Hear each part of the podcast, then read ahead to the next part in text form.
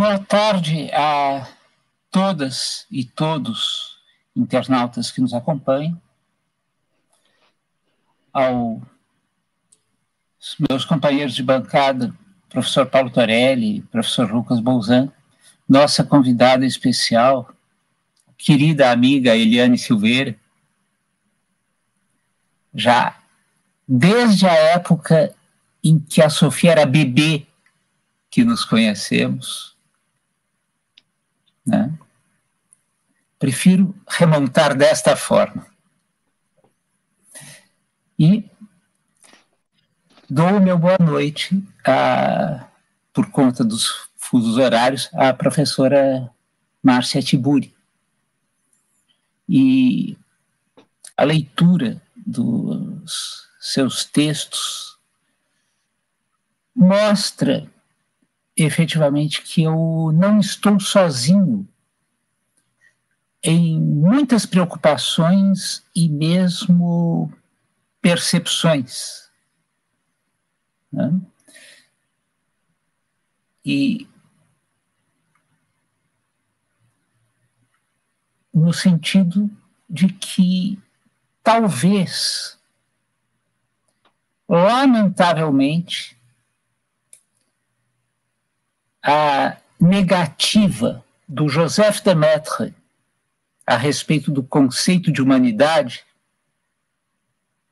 no sentido de que ele não conhecia o ser humano, ele conhecia os persas, os franceses, os belgas, os espanhóis e os russos, mas não conhecia o ser humano. Né? O típico autor reacionário, como se sabe, infelizmente, o espírito que inspirou este tipo de ideia está mais que disseminado, e pior do que isto, disseminado justamente em quem, em princípio, seria mais prejudicado por esse tipo de percepção. E agora, sem maiores delongas, vamos passar à nossa provocaçãozinha. Quando se fala em dominados e dominantes, os integrantes de uma autodenominada elite, autodenominada porque a palavra tem no seu étimo a ideia de conjunto dos escolhidos, dos ungidos, sem que se pergunte sequer quem os escolheu ou em nome de quem eles foram escolhidos, desde logo rechaçam utilizando aquele famoso estratagema da erística. Isto é marxismo cultural. Na época do Terceiro Reich falava-se muito em bolchevismo cultural, agora falam em marxismo cultural. Entretanto, quando se lhes aponta que, por esta negação, eles estariam dizendo também que não estariam na posição de dar ordens a quem quer que seja, se não existe dominante dominado, evidentemente, ninguém pode dar ordens. Né? Mudar-se-ia o ponto de apoio para o não é dominação, posso dar ordens porque é da natureza das coisas, vontade de Deus, recompensa para uma pessoa correta e que está sempre do lado do bem contra o mal. Eu abro aqui com esta aparente obviedade que está longe, bem longe de ser uma caricatura, para levantar alguns pontos que me chamaram a atenção no texto da entrevistada sobre o complexo de vira-lata. O primeiro, da identificação usual dos descendentes dos imigrantes colonizadores, mais com os seus antepassados do que com os que não sejam descendentes desses mesmos colonizadores e que sejam, entretanto, nascidos no mesmo território, no mesmo país. O que desde logo aponta para o dado que os descendentes dos colonizadores não se consideram integrantes do mesmo povo que os demais nascidos no mesmo território. E vai colocar em discussão precisamente este elemento, o humano, na própria identificação do Estado. Se este, com efeito, se compõe de território, povo e soberania. E se há dúvida entre os que se submetem à autoridade estatal acerca de quem é o povo, ou o que faz com que alguém possa ser considerado integrante do povo, há dúvida sobre um elemento essencial que leva a questionar o próprio todo. Não é casual que o meu saudoso orientador, professor Washington Peluso Albino de Souza, ao debater em 1999 na Assembleia Legislativa do Estado de Minas Gerais com Friedrich Müller o significado da expressão exclusão social, tenha assinalado como ponto de partida a pergunta acerca do entender do que entender por povo. Por outro lado, são os descendentes dos colonizadores, que irão considerar-se os legítimos ocupantes do espaço vital, expressão que se tornou particularmente importante no Terceiro Reich, e tratar como verdadeiros intrusos os ocupantes originários, como bem salientou a entrevistada. Não reconhecerão, entretanto, nem mesmo entre os demais descendentes de colonizadores alguém igual a si, a menos que esteja numa posição social e econômica semelhante ou superior. E é bom dizer que isto não é privilégio dos descendentes europeus. As cenas de humilhação dos colonizadores aos nativos também se fazem presentes entre os próprios nativos no que toca aos integrantes das frações dominadas ou derrotadas.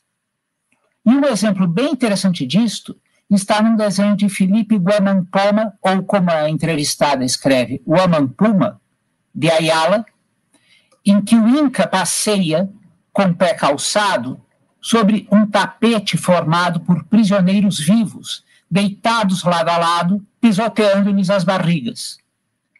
Por outro lado, quando se voltam para os países de origem dos respectivos antepassados, não são reconhecidos como compatriotas. Mas sim como alienígenas buscando usurpar um lugar que não lhes pertence, recebendo o mesmo tratamento que dão aos que consideram inferiores não chegaram a matar o pai e conquistar a mãe, ao contrário de Édipo, que com isto pretendeu dominar o curso do respectivo destino. Ingressaram antes no redemoinho de frustrações do Hamlet, que até atingir seu objetivo, matar um tio, um rei que, diferentemente de Édipo, não se submete a nenhuma lei que não a da conveniência própria e ao assassino de seu pai, é atormentado pela indecisão e provoca a morte de pessoas que não desejava prejudicar. E tal redemoinho de frustrações se mostra mais evidente se tivermos em consideração a situação do deflagrador físico do processo colonial, Cristóvão Colombo, homem nascido em Gênova, mas a serviço da coroa espanhola, o que já o põe na situação de deslocado ou no estar lançado a que um pensador ligado ao Terceiro Reich, mas ainda muito influente entre nós, Martin Heidegger, se referia. Um homem que pretendia o reconhecimento enquanto artífice da glória do Estado ao qual servia, e artífice da glória do Estado também englobava a propagação da religião de seus reis. Tinha no fracasso, na obtenção de riquezas materiais, a identificação de um desmerecimento de existir, e via em tudo que não pudesse ser equacionado em termos desses dois pressupostos um obstáculo a ser removido. Neste tripé arquetípico, Édipo, Hamlet, Colombo, é que se irá embasar a condução do raciocínio da entrevistada em torno de uma realidade que, por mais que as autodenominadas pessoas de bem procurem negar ou, quando confrontadas, dar como justificada por si mesma, precisa ser compreendida para que se verifique o quanto da marcha em direção à barbárie tem ainda como ser atalhado. Tais as primeiras provocações que me parecem passíveis de ser trazidas diante de um texto, ao mesmo tempo tão conciso e tão rico. Professora Márcia Tiburi, esta é a minha provocação. E desde logo eu digo, foi um prazer ler o seu texto, a despeito da crueldade do tema. Eu quero agradecer muito ao Ricardo por essa leitura, por essa atenção ao meu livro, pela delicadeza da, da, da, da dessa atenção, o cuidado mesmo é, com essa leitura e a generosidade da, da análise. É, vou começar falando o seguinte, uh, tentando interagir com as diversas questões que você levantou. É, esse livro, embora ele seja um, um livro conciso, ele é fruto de uma de uma pesquisa que, que eu carrego há muitos anos e é fruto também de uma, de uma experiência de muito mais anos. Então, é, e eu vou falar disso porque, primeiro, porque é o meu jeito de fazer as coisas e porque, como eu sou uma filósofa existencialista, eu tenho é, me autorizado a, a falar da, da subjetividade da pesquisadora é, envolvida também nesses livros que eu venho escrevendo. Então, se de um lado eu posso localizar no tempo a, essa pesquisa, eu comecei quando escrevi o, o, o Como Conversar com Fascista, é, ali no Como Conversar com Fascista, na última parte, já havia muito dessa é, dessa especulação, dessa argumentação em torno da figura de Cristóvão Colombo.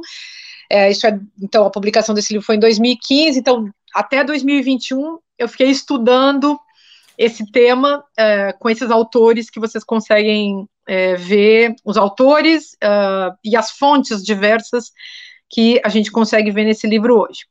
Mas, ao mesmo tempo, é, essa questão me acompanha ao longo da minha vida. De fato, na dedicatória, eu dediquei ao meu pai, porque foi meu pai, é, na sua casa, como eu disse, construída com as suas próprias mãos, que ele, uma pessoa que nunca fala nada, uma pessoa que pouquíssimas vezes na vida, é, como, como, é, como uh, típico pai gaúcho e descendente de italianos, um sujeito muito silencioso, e um belo dia meu pai lança essa frase, do nada, sozinho, eu me lembro que eu estava na casa dele, cozinhando alguma coisa no fogão, e ele fala, ele me fala, mas ele fala como como se fosse assim, uma espécie de, de sonho, era uma situação meio onírica, ele diz assim, eu é, fui um, eu sou um homem humilhado, e eu sei que no meio daquela conversa toda, das coisas ali que surgiram, é, essa frase ficou ecoando na minha, na minha percepção, na minha memória, e eu fui lembrando também da história da nossa própria família, meu pai, descendente de italianos, como meio mundo que vive na Serra Gaúcha, e eu me lembro da família da minha mãe, da família do meu pai, é, aquelas primas distantes, quando vinham visitar na casa do meu nono. Então, eu me lembro de aquelas primas muito mais velhas, né, gente assim, que passava para fazer uma visita, e eu me lembro deles dizerem: como esses filhos do João são bonitos, são bonitos porque são mestiços. Aí eu me lembro que meus, meus avós, né, respondiam: Ah, o João, meu pai se chama Benito João, e eles chamam ele de João. Aí falavam assim: O João casou com uma brasileira. E eu ficava, na minha percepção de criança, pensando: como que, que, que, eles, que, que essas pessoas estão pensando que elas são? Porque, na minha percepção de criança, todos éramos brasileiros. E, no entanto, os italianos não se consideravam brasileiros. E isso permanece até hoje. E por quê? Porque, na condição de italianos, quem é nascido na Itália, isso faz parte da, do, do, do, direito italiano, quem é, nas, quem, é, quem é filho de italiano, italiano é. E então eles se consideravam é, pessoas que vinham desse lugar. Estou falando da minha própria família, porque, porque é um caso interessante, mas é, um, é mais um caso entre é, milhares de outros casos, uh, talvez, talvez muito mais gente, é, que tinha a mesma percepção. Essa separação, é, isso que você está colocando, da incapacidade de reconhecer o outro é, como um semelhante nessa esfera nacional. Então, a marca nacionalista, que vai ser um elemento importantíssimo na ideologia fascista, é, essa marca estava ali e nós estávamos esperando, experimentando aquilo. Agora, a questão que me fica, que ficou desde aquela época, uma percepção, digamos, que foi se tornando cada vez mais intensa e mais aguda é, na minha vida de, de, na minha vida adulta, a, a, o que me fica é justamente essa incapacidade de reconhecer o outro como um semelhante. Então, a gente pode falar da questão nacional, a gente pode falar da questão cosmopolita, que está associada a ela, a gente pode falar da questão racial, é, da questão de gênero, é, da questão capacitista, é, da questão uh, sexual. E então, o que está em jogo?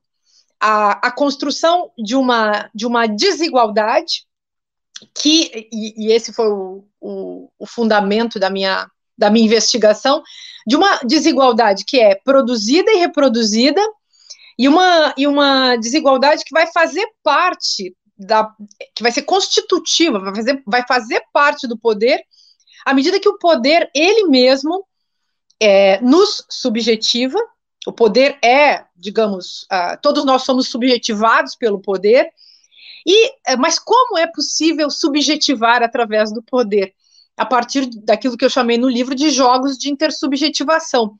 Então, não se trata simplesmente de uma imposição ou de uma dominação, não hoje no nosso estágio, é, se trata de um jogo. É, e nesse jogo, somos dominantes e dominados, somos sádicos e masoquistas, somos pessoas que funcionamos a partir daquilo que eu chamei no livro também de lógica da medida. Então, é a construção de uma, de uma fantasia em que o mas uma fantasia útil pela qual o outro é sempre é, tornado inferior, menorizado, é, o outro é apequenado, e, e claro, é, esse outro apequenado, no, em relações as, as, mais diversas, mas digamos todas elas sempre, vamos dizer assim, dialéticas, esse outro também entra em processos, ele mesmo, de apequenamento, de, de é, menorização do outro, Nesse processo, é, nesse jogo, a gente encontra também esse elemento importante nesse livro, e importante em tantas teorias é, que são base aí dessa minha construção, que é também o, o fator da subserviência. Então, quando você, que acontece quando alguém, quando você é, passa a, você interioriza a, o apequenamento, interioriza esse gesto de se curvar perante o outro, esse gesto, então, de submeter-se, e, e, a partir disso se torna um, um sujeito é, capaz, enfim, de reproduzir o que eu chamei aí também de, de circuito da humilhação. Mas eu queria falar desse jogo de intersubjetivação, é, porque é aí que a gente encontra, Ricardo, essa, esse estranho acordo é nesse jogo de intersubjetivação que a gente consegue entender como é que uma pessoa que é, historicamente, empiricamente, juridicamente, é, socialmente se encontra numa posição de vítima em potencial ou real, e como essa pessoa é capaz de se submeter ao seu algoz, de adorar o seu próprio algoz. Então, porque se trata de um jogo, um jogo, e todo jogo, vejam, o jogo é uma aposta. O jogo implica sempre uma aposta. O jogo implica uma chance, é, uma aposta em que você vai ser vencedor ou vencido, mas implica também uma chance de você é, ter uma participação, ou seja, a, ter uma participação em alguma coisa. E, e, essa, e esse desejo de participar é, é o, o, digamos assim, uma face daquilo que os filósofos de antigamente, pelo menos desde Hegel, no começo do século XIX, chamavam de reconhecimento. No meu livro, o, eu trato o reconhecimento, aquela cara, a ideia a, da, da, história da filosofia, da filosofia hegeliana do reconhecimento, é, eu trato o reconhecimento como um jogo, quer dizer, podemos entrar em jogos de reconhecimento, coisa que, por exemplo, nessa live estamos fazendo. Estamos jogando o jogo do reconhecimento todos nós reconhecemos uns aos outros como semelhantes. Mas, e, e, por quê? Porque pertencemos a uma mesma classe social, a uma mesma classe cultural, somos pessoas é, vocacionadas, criadas, educadas para a democracia, então a democracia institucionaliza esses jogos de reconhecimento. Porém, é, no, no, na própria democracia, se, nas democracias modernas, se constituem também esses jogos, isso que eu chamei então de jogos, o jogo da humilhação. Esses são jogos em oposição ao reconhecimento. É um se no jogo do reconhecimento o outro é tratado como um semelhante, e, portanto, é um sujeito do direito, é, nos jogos de humilhação, o outro é sempre tratado como alguém que não é semelhante. E, e justamente é, para que ele possa ser transformado num não semelhante, ele precisa ser humilhado, ele precisa ser espezinhado. Por isso eu falei no livro, é, usei, enfim, em alguns momentos, discuti essa questão da própria categoria sociopolítica é, das, das minorias políticas. Ela implica a, essa lógica institucionalizada é, da é, transformação do outro em alguém menor, alguém menos importante, alguém que está localizado numa posição numa posição inferior. Agora sim, é, você levantou muitas questões e certamente com, essa minha, com essas minhas observações eu não vou conseguir dar conta de tudo que você levantou. Mas queria é, colocar um aspecto assim que, que me parece que nos ajuda a pensar, né, a partir dessa desse diálogo que a gente está tendo aqui. É, fica para mim, a partir, inclusive, da sua leitura, fica para mim uma pergunta. É, o que que, o que, que nos um, o que que nos permite, o que que nos leva a permitir justamente sermos tratados como pessoas inferiores ou menores. E como, como somos capazes, qual é o processo pelo qual nós somos capazes de interiorizar essa, essa menorização e essa inferiorização? E eu penso que é, isso é profundo, é, é, precisamos fazer uma análise do funcionamento do poder, é, e o poder se constrói e se apresenta de diversas formas, e, e, a forma mais insidiosa, mais rápida e mais simples é, a, é o poder enquanto, enquanto epistemologia. Então, é, a base fundadora dos discursos. É, claro, se a gente vai aos pensadores do poder, vamos encontrar Foucault, que é um clássico, que fala do poder como um dispositivo, ou seja, uma estrutura ultra complexa da qual nenhum de nós consegue escapar. É, uma, quer dizer, não podemos escapar do poder, o poder nos subjetiva, estamos é, condenados a viver uma experiência com o poder, é, mas, um, evidentemente, então, uh, o poder, ao se fazer de diversas formas, uh, entra em nós, ele é, ele é imposto e ele é invasivo dos nossos corpos, ele, ele, é, o, o poder é aquilo que força a barra justamente para nos submeter, mas ele não precisa sempre ser violência física. Aliás, a violência física, ela faz parte da história do poder, é, mas ela funciona muito melhor quando, quando existe previamente assegurada uma violência simbólica. O, o, motivo pelo qual, por exemplo, existe tanta violência física contra mulheres é, é uma autorização que é antes construída num cenário epistemológico, num cenário discursivo, num, num cenário ideológico também. Então, é preciso a construção das ideias. Essa construção das ideias se dá, evidentemente, através de palavras, através de discursividade. Eu estou falando tudo isso para dizer o seguinte: é, a humilhação acontece à medida que nós ensinamos as pessoas a baixarem a cabeça, a se curvarem perante o poder e a violência. É, eu, pessoalmente, já que hoje estou falando muito de mim, tenho uma preferência por pessoas que não baixam a cabeça. Adoro um, adoro ver uma pessoa que não se deixa humilhar.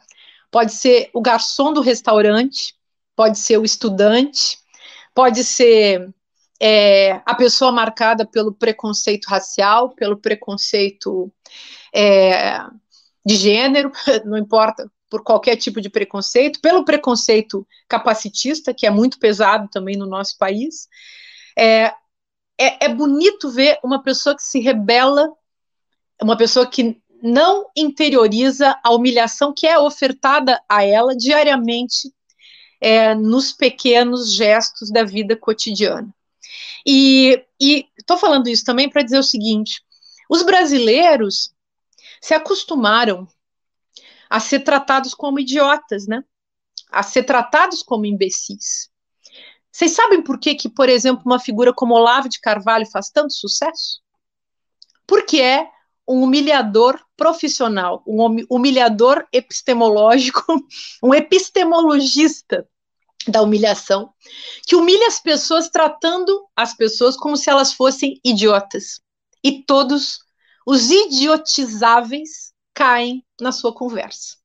E ele faz um sucesso inacreditável diante de todas essas pessoas que são capturadas nesse lugar, nesse, nesse digamos, nesse lugar que está em funcionamento em, em qualquer cultura é, que faz, faz o jogo da humilhação, esse lugar que é justamente o, vamos dizer assim, o, o, o princípio é, sadomasoquista é, que há em nós. Então, a, o, a característica fundamental, a mais profunda do fascismo, a mais profunda que todas as outras sobre as quais a gente pode discutir aqui hoje, a mais profunda, a mais importante é essa: tratar o outro como um idiota, fazer o outro se sentir um pleno e completo imbecil.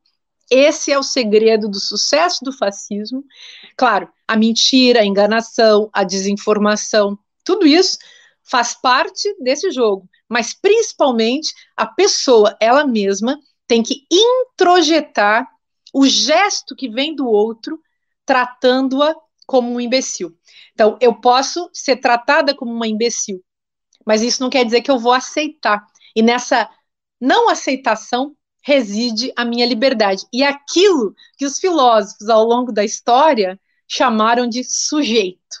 O sujeito é esse que não se curva, é o herege, é o insuportável, é o Mefistófeles do, do Fausto do Goethe, quando ele diz: Eu sou o espírito que constantemente nega, eu não obedeço, eu não me curvo, eu não estarei disponível para sua violência.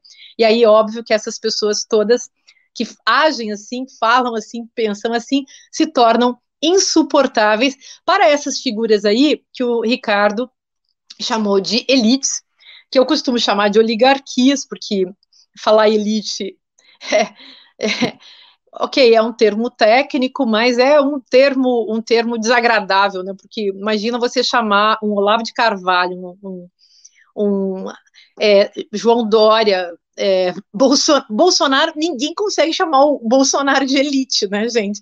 A gente pode até falar que o João Dória é uma elite econômica, mas o Bolsonaro é a elite do quê? A elite dos grupos de extermínio, a elite do, da Barra da Tijuca assassina.